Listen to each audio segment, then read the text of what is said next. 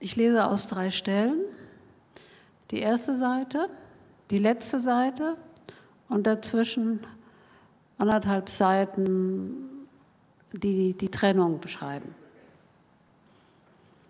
Vor den Krankenwagen sind die Fotografen da. Die ersten Zeitungsbilder zeigen einen Polizisten niedergesunken an einem Maschendraht. Er liegt auf dem Rücken zwischen zwei Autos. An der Uniform ein großer dunkler Fleck in Höhe des Brustkorbs. Sein Körper auf dem Kopfsteinpflaster bereits von der Kreidelinie umfahren, die ihn von den Lebenden trennt. Ein schöner junger Mann mit Schatten unter den Augen. Die Waffe muss ihm im Fallen aus der Hand geglitten sein. Noch im Tod geht von seinem angewinkelten Zeigefinger eine Bewegung aus, die Philipp S. folgt, der einige Meter entfernt an einem Stacheldraht zusammengebrochen ist. Sein Fuß hat sich im Draht verfangen. Ein Bein der schwarzen Hose ist aufgerissen. Er trägt Schuhe, in denen man rennen kann, mit Gummisohlen leichter als die, die er früher trug, doppelt genäht.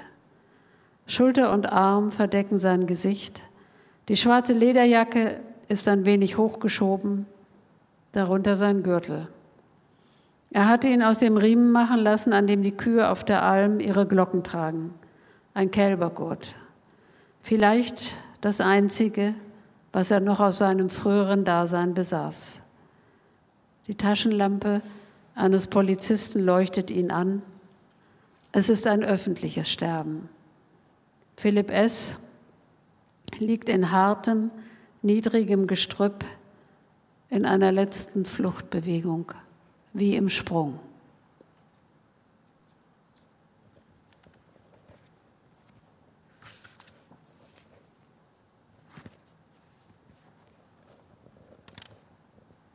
Bis zu dem Tag, an dem er es tat, glaubte ich nicht, dass er es tun würde. Ich sehe, wie er das wenige, was er besitzt, aufgibt. Ich nehme wahr, was unter meinen Augen vorgeht.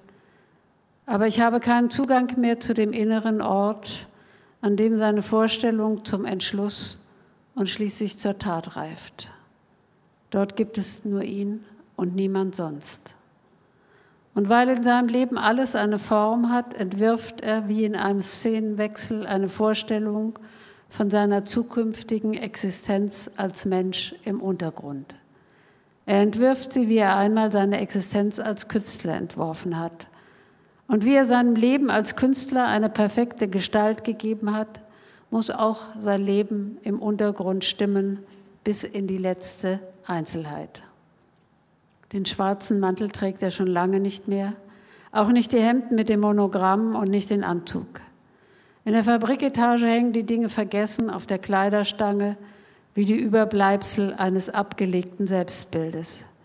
Er trägt auch die Pferdelederschuhe nicht mehr, er will jetzt aussehen wie alle, kauft sich eine Konfektionsjacke von C&A und zieht statt des alten, beim Waschen eingelaufenen Kaschmirpullovers einen schwarzen Polyester-Rollkragenpullover über mit einem sportlichen Streifen in Brusthöhe.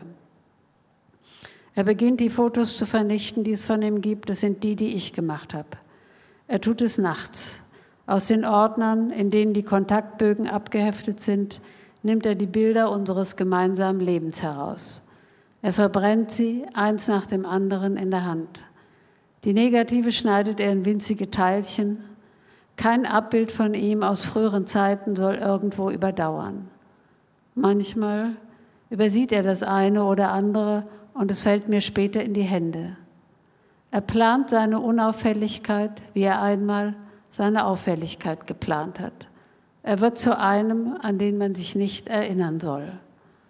Wenn er auf der Straße Bekannte trifft, die ohne Zögern an ihm vorbeigehen, wiegt er sich in Sicherheit.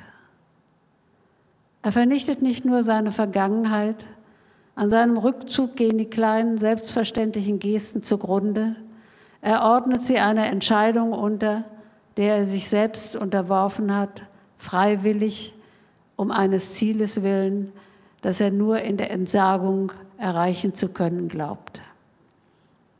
Den einzigen künstlerischen Anspruch an sich selbst hat er durch einen heroischen Auftrag ersetzt, der über sein Leben hinausgeht. sonst gibt es nichts. Er ist 23 Jahre alt, er habe alles gehabt, sagt er, eine Frau und ein Kind, er könne gehen. Er tut es an einem beliebigen Tag, es hätte auch jeder andere Tag sein können.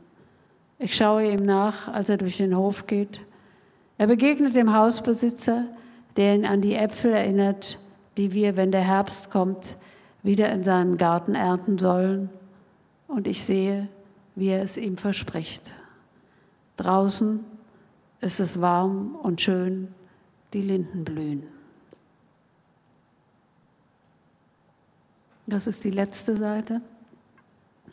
Von seinen Dingen sind eine Nikon-Kamera mit drei Objektiven, einem Belichtungsmesser und einer Lupe in meinem Leben zurückgeblieben, mehrere Rollen 8 mm Film, eine Hermes Reiseschreibmaschine ohne SZ, eine Fliegerjacke mit Lammfellkragen, ein Ordner mit Justizunterlagen, ein zweiter Ordner mit Geburtsschein, Tetanus-Impfbescheinigung, Anmeldebestätigung in Schöneberg aus dem Jahr 1969, eine Geburtsurkunde aus dem Jahr 1947 und das eidgenössische Dienstbüchlein mit seiner letzten Anschrift in Zollikon, Rheinstraße 15 und der Erkennungsmarke, die jeder Schweizer besitzt.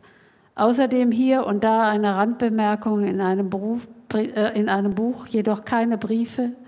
Dafür ein paar Fotos und ein Blatt Papier aus dem Winter 1968 als er in der Wohnung an den Bahngeleisen nachts an dem ovalen Tisch seinen Film vorbereitete. Er hatte darauf mit einem hellblauen Stift in weicher, leicht nach links geneigter Schrift notiert, dass Menschen und auch Dinge nicht dazu da seien, etwas zu beweisen, zu bekräftigen oder eine Meinung zum Ausdruck zu bringen und dass es für ihn nur darum gehe, ihre Gegenwart festzuhalten. Vielen Dank.